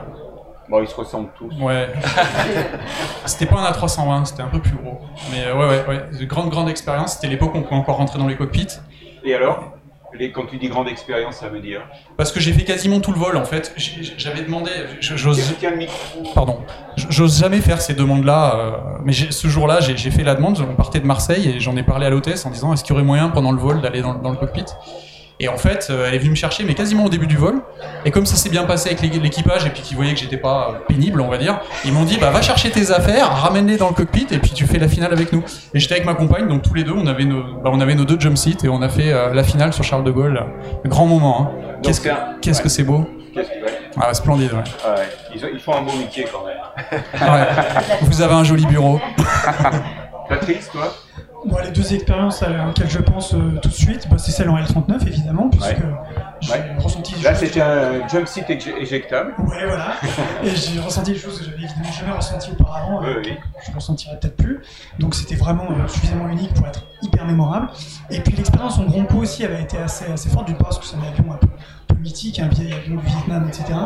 Et puis parce que j'ai vécu un truc euh, euh, bizarre, c'est que en fait en rentrant euh, à l'aérodrome de, de, de Montélimar, euh, le, pi- le pilote, euh, Georges Bess, je crois, si je me souviens bien de son nom, Oui, a, a je fait... ne sais pas que ce soit, je suis pas sûr que ce soit Georges, mais c'est oui, alors Bess, voilà, Voilà. s'approche du, du terrain pour, moi je pensais pour se poser, donc je me tranquillisais enfin.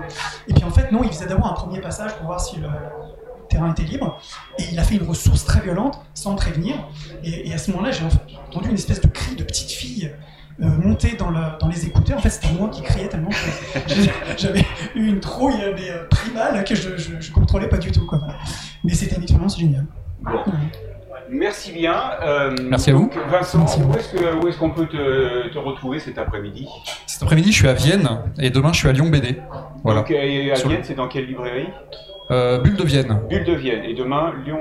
Lyon BD, c'est le festival qui est à Lyon. euh. D'accord, oui, oui, Voilà. puisqu'on est en plein festival. Et justement, à propos de BD, avant de vous laisser partir, je... il y a une exposition à voir à, à l'aéroport euh, Lyon-Saint-Exupéry qui est organisée par euh, euh, le, le musée de, la bande dessinée euh, d'Angoulême. Donc c'est une, exposition euh, qui réunit euh, quelques planches de, de bande dessinée qui, qui retrace l'histoire de l'aviation. Et alors ce qui est intéressant, je l'ai noté, je vais retrouver ma fiche quelque part, c'est une, une exposition qui va être itinérante et qui, qui démarre donc en ce moment à Lyon-Saint-Exupéry et à Toulon et qui va partir sur quatre autres, non, sept autres aéroports du, du réseau euh, Vinci euh, à travers la France et qui finira au siège de Vinci. Donc c'est euh, c'est une mise, une mise en lumière de la, la bande dessinée aéronautique, hein, puisqu'on parle, c'est toute l'histoire en, en une, je sais pas, une quinzaine de planches, on balaye l'histoire de, de la bande dessinée aéronautique. Et comme cet été, dans les aéroports, euh, les professionnels, les compagnies s'attendent à avoir autant, voire plus de monde que pendant l'été 2019, il va y avoir beaucoup de gens qui vont découvrir la bande dessinée aéronautique. Voilà. Merci à vous deux. Merci. Et puis, euh, ben, bonne continuation. Et puis, nous, on, Merci. on prend Bon vol. de plaisir à vous dire. Bon, et puis il y a Merci, bientôt une à BD aéronautique Merci. sur les sports aériens. Hein. Ah oui, oui, ça viendra. Un message. Un Tanguy dans le, dans le domaine de la voltige, ça pourrait être intéressant. Ah, bon, on va faire. euh, voilà, et puis. Ouais. Merci bien. Merci. Merci. Au revoir. Merci beaucoup. Alors, euh, vous êtes, euh, vous étiez, vous, lecteur de, de bande dessinée? Oui. Ouais. Toi, Oui, tu- oui. Ouais, ouais, je- moi j'aime bien, j'adore. Ouais. Et tout, tout style? Pas simplement. Oui, non, non, je suis un, ouais, ouais, un peu tout style. J'aime, j'aime bien aussi les, les BD sur euh, qui retracent aussi des histoires, euh, qui reprennent des fois d'une manière un peu ludique les histoires. ouais. Donc, bah ouais, donc je te conseille de, lire, euh, de lire euh, la- la- de- Damien, Ouais. parce que Damien. donc, effectivement, Damien euh, a donné envie à de nombreux navigateurs qui aujourd'hui ont gagné le Vendée Globe et des choses comme ça, le- à, à révéler la, la passion euh, et la, de, la, de la navigation au long cours à plein, plein, plein d'auteurs. D'ailleurs, la, la, la, la dédicace, la dédicace, euh, pas la dédicace, la préface, c'est Isabelle Autissier qui est, qui est devenu, euh, qui, qui a, qui a fait, euh, qui, est, qui est parti dans, euh, dans, dans, dans la, la, la navigation grâce à, grâce à, à- à Damien, qui est, parce que c'est un bouquin qui a, qui a eu un énorme succès euh, dans, les, euh, dans les années, euh, dans les années 60-70. Voilà. Donc, euh, donc maintenant, euh, nous vous avions promis une, euh, une, une- une surprise. Alors, euh, la surprise est en train de se réaliser. En direct. En direct. Euh, alors, co- comme, comme nous, on débute hein, euh, sur Twitch, on n'a pas de régisseur. Donc, on a pris quelqu'un quelqu'un dans l'exposition qui nous a servi de régisseur. En fait, c'était notre voisin de stand. Et donc, donc voilà. Et alors, donc, nous ont rejoint sur le plateau trois pilotes. Trois pilotes. Euh, Deux, deux vrais pilotes et et un, un- un- un pilote du dimanche. Un pilote du dimanche. Bon, on est samedi, euh, Michel. on est samedi. Un pilote du samedi. Voilà. Donc, vous l'aurez reconnu, c'était évidemment euh, Michel Drucker, et qui nous fait l'honneur de, de nous rejoindre sur le plateau de, de Twitch. Twitch, alors que euh, on est une tout jeune, toute jeune émission. Et avec, et avec lui, donc, euh, euh, Michel Hugues et puis Jacques Simac, et euh, qui, qui rentre d'un grand périple autour de, de, L'Atlantique. Alors, qu'est-ce qui vous a pris comme idée d'aller faire le tour de l'Atlantique? En général, c'est Jacques qui raconte ça, donc je vais le laisser raconter. Euh, Il y a la version euh, euh, officielle et officieuse, celle qu'on qu'on ne peut pas dire. Alors, je vais commencer par celle, tu commences par laquelle? Celle qu'on ne peut pas dire. D'accord. Un jour, Michel, euh, jeune retraité, euh, jeune ac- retraité actif, il vient me voir et me dit Jacques, j'ai envie d'aller boire une bière au Canada. Mets le micro, euh, euh, mets le micro. tienne, euh, prends l'avion digne, vas-y, t'es à la retraite. Il me dit non, j'ai envie d'y aller avec toi, avec notre avion. Je dis, oh, moi, pour le nord, les, les, les icebergs, euh, on passe par le sud. Il me dit, c'est impossible. Deux jours après, il m'appelle, il me dit, j'ai réfléchi, je crois que c'est possible. Et c'est là que le projet est devenu réalité.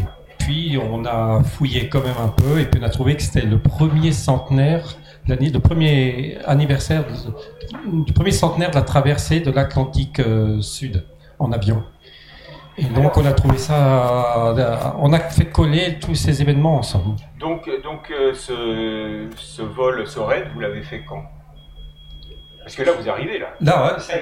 Là, là vous avez. là on arrive. On arrive aujourd'hui. Vous l'avez bouclé puisque vous étiez parti d'Avignon 20. et ce soir vous retournez à Avignon. Donc là vous avez fait juste une, une escale parce que ce qu'il faut euh, préciser c'est que nous nous sommes vus au, au salon d'Aéro Friedrichshafen. C'est là que vous m'avez expliqué euh, ce que vous vouliez faire. C'était donc euh, fin avril. Euh, et vous m'avez dit, bah, si tu veux, on peut venir sur, euh, sur le plateau. Donc, je vous remercie parce que vous avez tenu votre parole et, et en plus, vous avez réussi à faire, ce- à, à faire cette boucle-là. Alors, vous êtes parti avec un Beechcraft Bonanza. C'est ça, un Beach Bonanza, monomoteur donc. On est parti le 20 mai d'Avignon. Ouais. Mets ton micro un petit peu plus. On est parti donc le 20 mai d'Avignon. Euh, première étape Agadir au Maroc. Ensuite Dakar, le Cap Vert, Fortaleza au Brésil. Donc Donc là, là, là, là, on parle de traversée maritime. Là. donc ah, on a fait. Donc euh, c'est les, premières traversées maritimes. C'était combien de temps de vol? Eh bien la première c'était Dakar, euh, Cap Vert. Ouais. Là c'est 2 heures et demie, 3 heures de vol Donc là, on reste dans, le, dans les purs du, du Bonanza. du Bonanza. Et puis euh, ensuite Cap Vert, Fortaleza au Brésil. Donc là euh, 1500 nautiques à peu près. 1500 nautiques. Ouais. Donc c'est-à-dire euh, Et 9 heures 2000, 2000, euh, presque 2800 km. Pardon, c'est parce qu'il y a l'antenne en bas, c'est juste plus haut là. Voilà. La main plus haut, voilà. Voilà. 9h30 de vol. Euh, 9h30. Et donc, et l'autonomie habituelle du beach? Alors l'autonomie du beach c'est 5h30 D'accord. et on l'a porté- on l'a doublé, on l'a porté à 11h, presque 12h, Et alors, 11h45. comment vous avez réussi ce miracle? À doubler le- l'autonomie Eh bien en remplaçant les passagers arrière par un énorme réservoir qui fait 270 litres. Euh, et à partir de ce réservoir, on a deux pompes, une en secours et une euh, en fonctionnement, qui refoule le, le carburant par la purge de l'aile dans le réservoir de l'aile droite. Pourquoi ce, ce système euh, particulier? Parce qu'on ne voulait pas toucher au circuit carburant de l'avion pour éviter tout problème de désamorçage. Euh, Donc euh, en faisant ça, on ne touche pas au circuit carburant. Et puis l'astuce, c'est que pour pas avoir une gestion complexe de- du transfert, le débit transféré est variable par un système de vanne et on règle le débit transféré euh, égal au débit consommé par l'avion, ce qui fait qu'on a un niveau constant dans le réservoir et ça a été, euh, ça a marché parfaitement et on n'a eu aucun souci de gestion du carburant pendant les vols. D'accord. Et donc, euh, une fois que vous êtes arrivé au Brésil, vous avez continué, vous êtes remonté donc euh, par la, la Guyane. On est allé en Guyane, on a survolé tout le, toute l'embouchure de l'Amazone pendant peut-être plus de deux heures, c'est énorme. La Guyane, ensuite on est allé à Saint-Martin, aux Antilles. Ensuite on est allé aux Bahamas. On avait prévu de, de faire quelques escales aux États-Unis, mais on n'a pas pu le faire parce que On s'est rendu compte trois semaines avant de partir qu'il fallait un visa, non pas un ESTA, mais un, visa, un vrai visa. Et là, il y avait des délais qui étaient incompatibles. Donc des Bahamas, on est allé jusqu'au Canada, à Halifax. Et ça fait combien de. Là de aussi, c'était 9 heures de vol. D'accord. Ensuite, on est allé à Goose Bay. On, on pensait faire euh, Halifax, euh, Narsarsuaq au Groenland en direct, mais on avait beaucoup de vent de face. Donc, Donc, tu dis beaucoup, c'est euh, 50 nœuds. 52, donc presque, Ah oui. presque 100 km Donc, on s'est posé à Goose Bay. On a passé une nuit là. Ensuite, au Groenland, où là, il faisait. À Goose Bay, il faisait mauvais. Au Groenland, il faisait très beau. Je te laisse raconter le décollage de, Alors, au, de Jacques. à Narsarsuaq, il y a, il y a une particularité. La piste est montante avec une pente pratiquement de 2% vers l'est. Et, face à l'est, et face à l'est, euh, on a on a un relief qui monte, euh, des plateaux qui montent très haut, sauf un endroit où il y a une brèche avec un glacier. C'est le glacier qui descend, et on s'est dit tiens. Le vent vient de l'est, euh, mais la piste monte, on est très chargé, mais il y a cette ouverture. Et en fouillant un peu, on, est monté à la tour et puis on a demandé un peu comment, comment, qu'est-ce qu'ils nous conseillaient pour décoller. Et c'est là qu'ils nous ont dit euh, faites comme vous voulez, de préférence la verticale en spiralant, mais ne vous aventurez pas sur le glacier. La verticale en spiralant. Ne vous aventurez pas sur le glacier, notre idée initiale. Les vents sont rabattants avec ce vent qu'on a aujourd'hui et ça risque de ne pas passer. Comme quoi, euh, euh, une intuition n'est pas toujours bonne. Donc on a décollé, comme il y avait pas mal de vent, il y a eu un peu de, de- des remous. Et euh, nous sommes supérieurs à la masse max autorisée. Cela nous limite aussi l'in- l'inclinaison de l'avion, surtout dans les turbulences. Il faut rester dans... À cause du réservoir, vous êtes supérieur à... Ah oui, Ouais. ah oui, on est super de 160 kg, 180 kg. Ah oui. Et on est centré euh, juste arrière à la limite. Mais vous, malgré tout, vous avez eu l'autorisation de, de, de partir avec un avion qui, Oui. qui sort de, du... Ah oui, oui, là on a, on a travaillé avec une équipe euh, de Dijon qui s'appelle Air Projet Engineering, qui ont euh, validé et puis finalisé l'installation du réservoir et, et qui ont fait euh, homologuer tout ça par euh, d'abord l'EASA et puis ensuite la DGS. D'accord, mais donc, donc vous étiez complètement... Et on est tombé, on est tombé sur des gens, une administration euh, très positive, parce qu'on a eu tout, tout été validé en deux mois. Oui, parce que c'est ce que j'allais vous dire, tout ça, ça s'est fait quand même très très rapidement. Après- Quand on voit qu'actuellement, euh, euh, les ASA comme la FAA euh, sont, euh, sont quand même, euh, travaillent à un rythme assez ralenti. Là. Oui, Mais je pense que les gens d'Air Projet sont très professionnels et ils ont a priori la confiance des ingénieurs de l'EASA et donc je pense que ça a beaucoup facilité les choses. Donc, là, on est, on est encore euh, dans les glaciers. Donc on n'est pas tout à fait dans le glacier, on est en train de monter en spirale, et puis à 7000 pieds vertical terrain, on a pu prendre notre cap à l'est. Là, devant nous, apparaissait comme par magie des- un immense plateau qui était à 10 000 pieds d'eau, complètement glacé, avec du relief. Il fallait qu'on monte à 12 000 pieds pour pouvoir passer. Et on a survolé ça pendant pratiquement une heure et demie avant la banquise, et puis ensuite euh, un peu de mouvement. Vous, vous aviez euh, déjà fait une traversée euh, une transatlantique comme ça? Personnellement, oui, j'avais déjà traversé, euh, oui, euh, deux trois fois, oui, Ah oui avec incitation, euh, avec un TBM 940 avec Magritte Valls. J'ai eu l'hon- Ah, ouais. j'ai eu l'honneur de le faire avec, j'ai eu l'honneur de, de le faire avec elle. J'ai beaucoup appris avec elle. Alors pour ceux qui Ah ne oui. savent pas, Magritte euh, Valls euh, est, une, euh, est une femme euh, d'origine euh, allemande mais qui vit aux États-Unis et dont le métier c'est de convoyer des avions comme ceux qu'on voit ici sur le, au salon, des, des avions du genre euh, TBM 940 mais aussi des avions beaucoup plus petits et elle, elle, les, euh, elle les livre de l'usine aux clients. Et comme ça, eh bien, euh, elle vient de, de passer la 900e livraison. Donc ça veut dire qu'elle a traversé 900 fois l'Atlantique Nord dans un sens ou dans l'autre, la plupart du temps toute seule à bord. Et dans les escales un peu mythiques comme Narsarsuaq et Goose Bay, euh, chez, dans les FBO, il y a le portrait de Magritte Valls. Ah bah elle est- oui, c'est une, c'est une légende vivante. Et donc, on, on boucle ce tour. Oui. On arrive où? On arrive, on était, on était à Kef- on était à Reykjavik là, du coup, on atterrit à Reykjavik, en Islande. Euh, rien de Là, vrai. ça, ça commence à sentir l'écurie, non Là, ça, euh, on est reparti avec une météo euh, moyenne, très moyenne. Et puis Vic en Écosse, une étape encore un peu mythique, et puis une escale mythique du, du moins. Et on a eu un accueil extraordinaire. Alors, voilà, que dire d'autre? Eh ben que parfois les communications ne passaient plus, on passait par les avions de ligne, Mhm. qui étaient très surpris de notre, de notre périple, euh, qui ont dit les gars, euh, Mais quel avion vous êtes niveau 100 Ou alors euh, les pilotes convoyeurs qu'on rencontrait, ils nous ont pris en photo, ils ont dit non mais là, you have to live, you have to love each other to do this.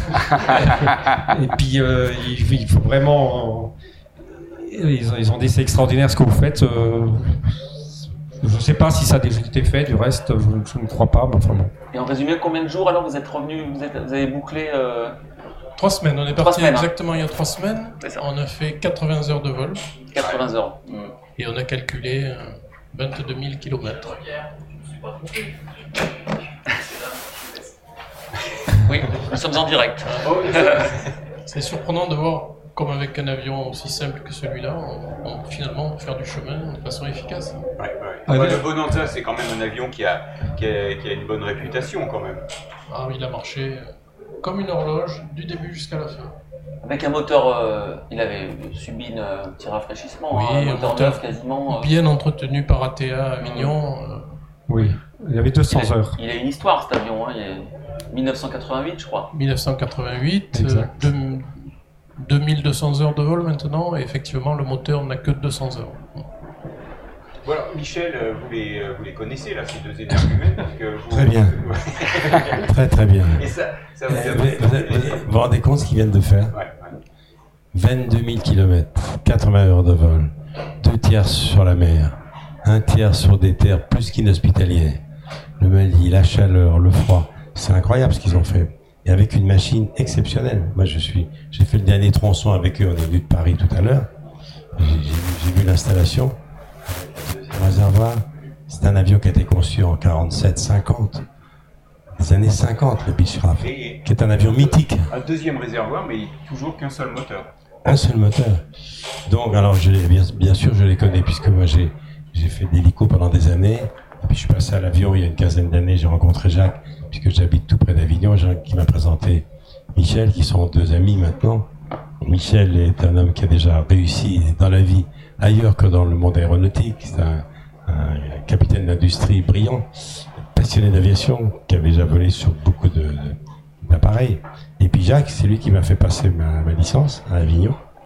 Voilà, et je ne vole jamais sans Jacques, parce que il faut toujours, je dis ça pour ceux qui, qui sont passionnés d'aviation et qui veulent se lancer dans cette aventure, il faut jamais piloter seul, jamais.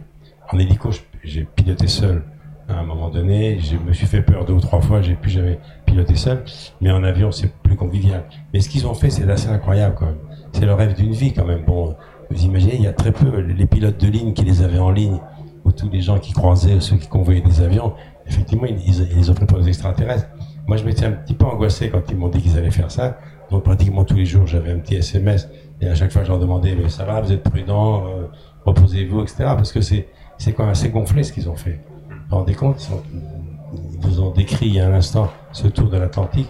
C'est, prodigieux. Et puis, euh, quand même, un seul, c'est vrai, quand j'ai raconté ça à des amis, ils m'ont dit, mais un seul moteur. Mais cela dit, euh, c'est une, une aventure formidable. Mais cela dit, j'ai, je les connais bien maintenant.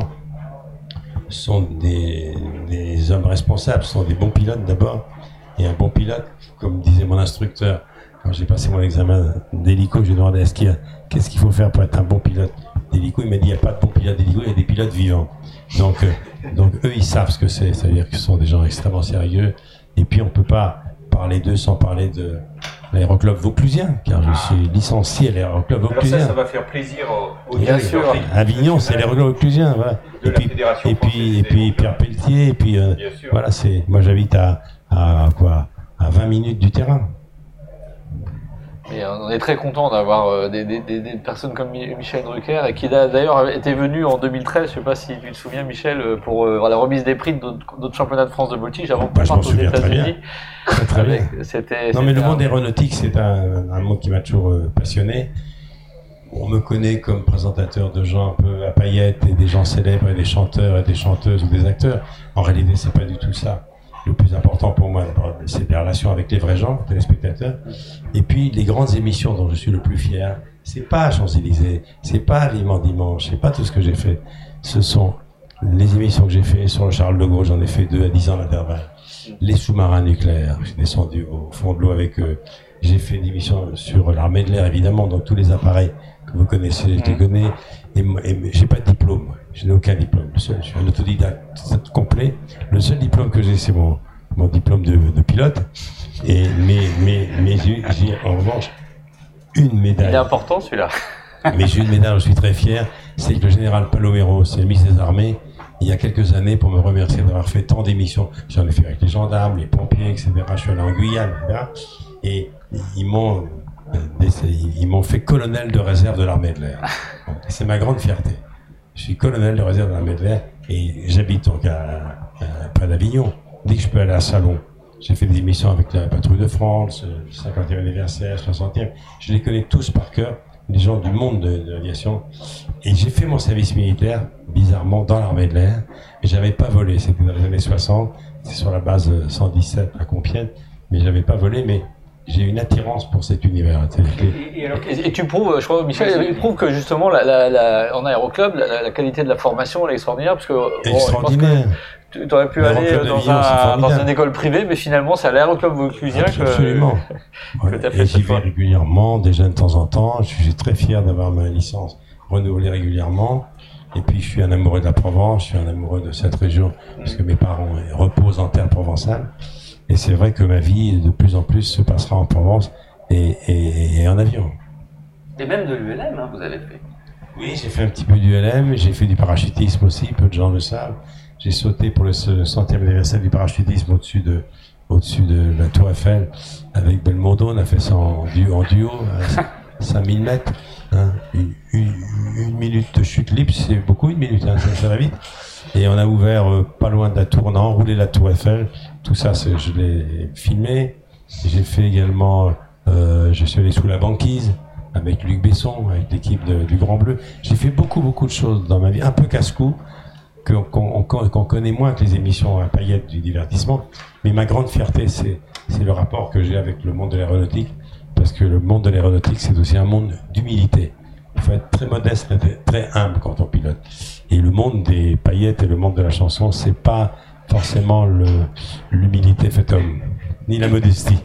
Et nous, Michel, justement, on a choisi, pour parler de l'aéronautique, on a choisi un nouveau média, c'est Twitch. Twitch. Vous, alors, qu'est-ce que vous pensez de ces, nouveaux, ces nouvelles façons aussi de faire C'est de la télé sans, sans lettres, on est en direct. Ouais, qu'est-ce que vous bien. pensez de ces nouveaux médias Bah, Et on parle d'aéronautique dessus Mais maintenant. c'était un- impensable il y a encore quelques années, Ouais. avec des moyens extrêmement légers. Mais, mais, tout, mais tout a changé. Vous savez que Claude Lelouch, qui est un copain à moi, son dernier film, il l'a fait avec deux portables. Oui. Et son prochain film, il le fait avec des portables et une perche. donc ça nous donne de l'espoir. ça. Bien sûr. Non mais Twitch, c'est bien. Bah, bien sûr. Et alors, euh, vous parliez euh, de gens de l'aviation qui ont, de- qui ont une humilité, beaucoup d'humilité. On a un exemple avec Aude, euh, Aude, triple championne du monde de voltige aérienne, Ah. championne en titre, et qui va remettre son titre en jeu euh, au mois d'août en Pologne. Et- Ça, ça c'est une discipline exceptionnelle. la alors, avant que vous arriviez, elle nous, Aude nous parlait de son, son nouvel avion. Euh, un avion, ah, je pense qu'il faut que tu le, tu le redises parce que nous, ça nous a scotché quand même les, ce qu'elle est, capable d'encaisser dans, dans ce, ce nouvel avion. C'est un avion de, de voltige expérimental que j'ai fait construire en Australie, voilà, qui est arrivé euh, l'année dernière.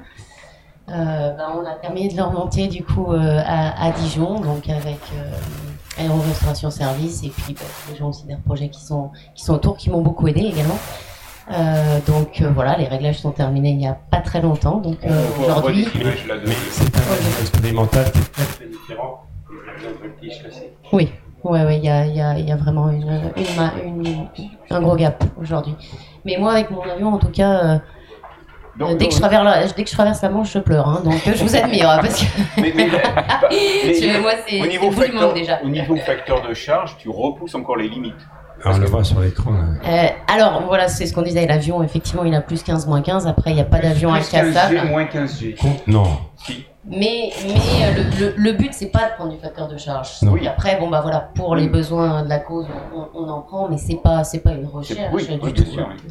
Vous avez une combinaison qui est celle que les, les pilotes euh, euh, de la patrouille, par exemple, ou les pilotes de chasse ont Non, on n'a pas de combinaison anti-G. Du tout. Non, non, non, non, parce que en fait, c'est c'est des facteurs de charge qu'on prend en instantané, qu'on qu'on supporte pas très longtemps, et puis en plus, on alterne le positif, le négatif, donc euh, c'est pas du tout euh, approprié La pour nous. combinaison, là, il- elle comprendrait plus comment il faut marcher. Moi, je connais bien Catherine Monory, Oui. qui est la pionnière et qui s'occupe du musée de l'air à- au Bourget. Je me souviens quand j'étais déjà journaliste, quand elle était déjà une championne. Mais presque deux générations sont passées. Vous êtes la dernière génération. Pour Ah que- pour- Catherine, c'est c'est- voilà, c'est mon exemple, c'est ma meilleure mais- amie euh, d'ailleurs, mais- euh, donc euh, oui, c'est c'est- c'est- c'est quelqu'un d'extraordinaire. C'est vraiment la référence vous, êtes, pour moi. vous êtes pilote au départ. Euh, moi, je suis pilote de ligne. euh, Elle, elle vole sur. En ce moment, tu voles Je sur. suis sur triple 7, ouais, toujours. C'est Ouais, Air ouais. France, ouais. Ah oui.